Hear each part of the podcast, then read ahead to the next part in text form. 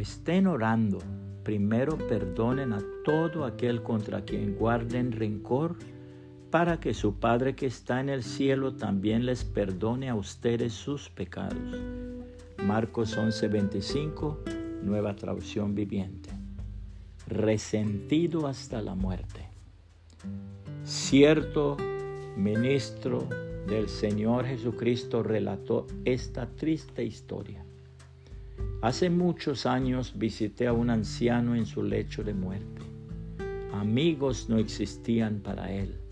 Su carácter retraído y callado revelaba una amargura infinita.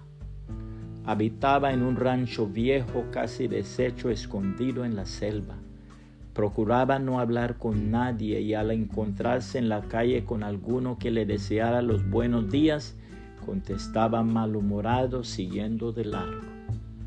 Los niños se apartaban de su lado y distintas y fantasiosas versiones circulaban respecto a su persona.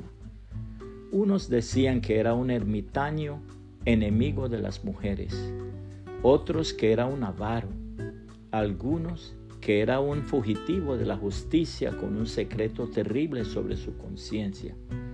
Pero todos estaban equivocados. La verdad era que en su juventud un compañero le había hecho un grave mal. Lo recordaré, había gritado en su resentimiento apasionado. Lo recordaré hasta el día de mi muerte. Y así lo hizo. Pero cuando llegó ese día terrible, comprendió que el recuerdo de aquel mal que no supo perdonar en su juventud había marcado su vida entera.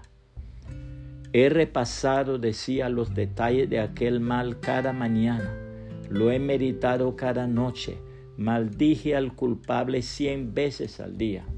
Veo ahora, agregó humillado, enjugándose una lágrima, que mis maldiciones han carcomido mi alma. Fueron como hiel en mi lengua y arena en mis dientes. Mi odio no ha dañado a nadie más que a mí mismo. Mi vida ha sido un infierno. Eso era la verdad, la triste verdad. El hombre contra quien había lanzado sus maldiciones venenosas había hecho todo lo humanamente posible para saldar su culpa y el sufrimiento que había causado sin querer. Y ya sus pensamientos no se hallaban perturbados por el recuerdo o remordimiento. Sobre él la amargura del anciano no podía producir ningún efecto. Era aquel que albergaba tan siniestro recuerdo quien sufría. Ese recuerdo le hizo cobrar nuevos terrores a la muerte, entenebreció su vida, ahuyentó toda posibilidad de alegría, excluyó todo rayo de esperanza y al fin, como un compañero funesto y misterioso, se acostó con él en su tumba fría y tenebrosa. La hermosísima palabra de Dios habla de lo indispensable que es saber perdonar.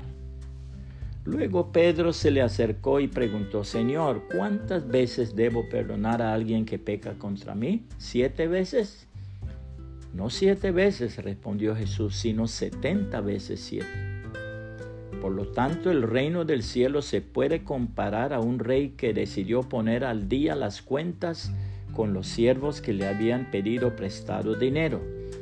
En el proceso le trajeron a uno de sus deudores que le debía millones de monedas de plata. No podía pagar, así que su amo ordenó que lo vendieran junto con su esposa, sus hijos y todo lo que poseía para pagar la deuda. El hombre cayó de rodillas ante su amo y le suplicó, por favor, tenme paciencia y te lo pagaré todo. Entonces el amo sintió mucha lástima por él y lo liberó y le perdonó la deuda. Pero cuando el hombre salió de la presencia del rey fue a buscar a un compañero también siervo que le debía unos pocos miles de monedas de plata lo tomó del cuello y le exigió que le pagara de inmediato. El compañero cayó de rodillas ante él y le rogó que le diera un poco más de tiempo. ten paciencia conmigo y yo te pagaré, le suplicó. Pero el acreedor no estaba dispuesto a esperar. Hizo arrestar al hombre y lo puso en prisión hasta que pagara toda la deuda. Cuando algunos de los otros siervos vieron eso, se disgustaron mucho. Fueron ante el rey y le contaron todo lo que había sucedido. Entonces el rey llamó al hombre al que había perdonado y le dijo, siervo malvado, te perdoné esa tremenda deuda porque me lo rogaste. ¿No deberías haber tenido compasión de tu compañero, así como yo tuve compasión de ti?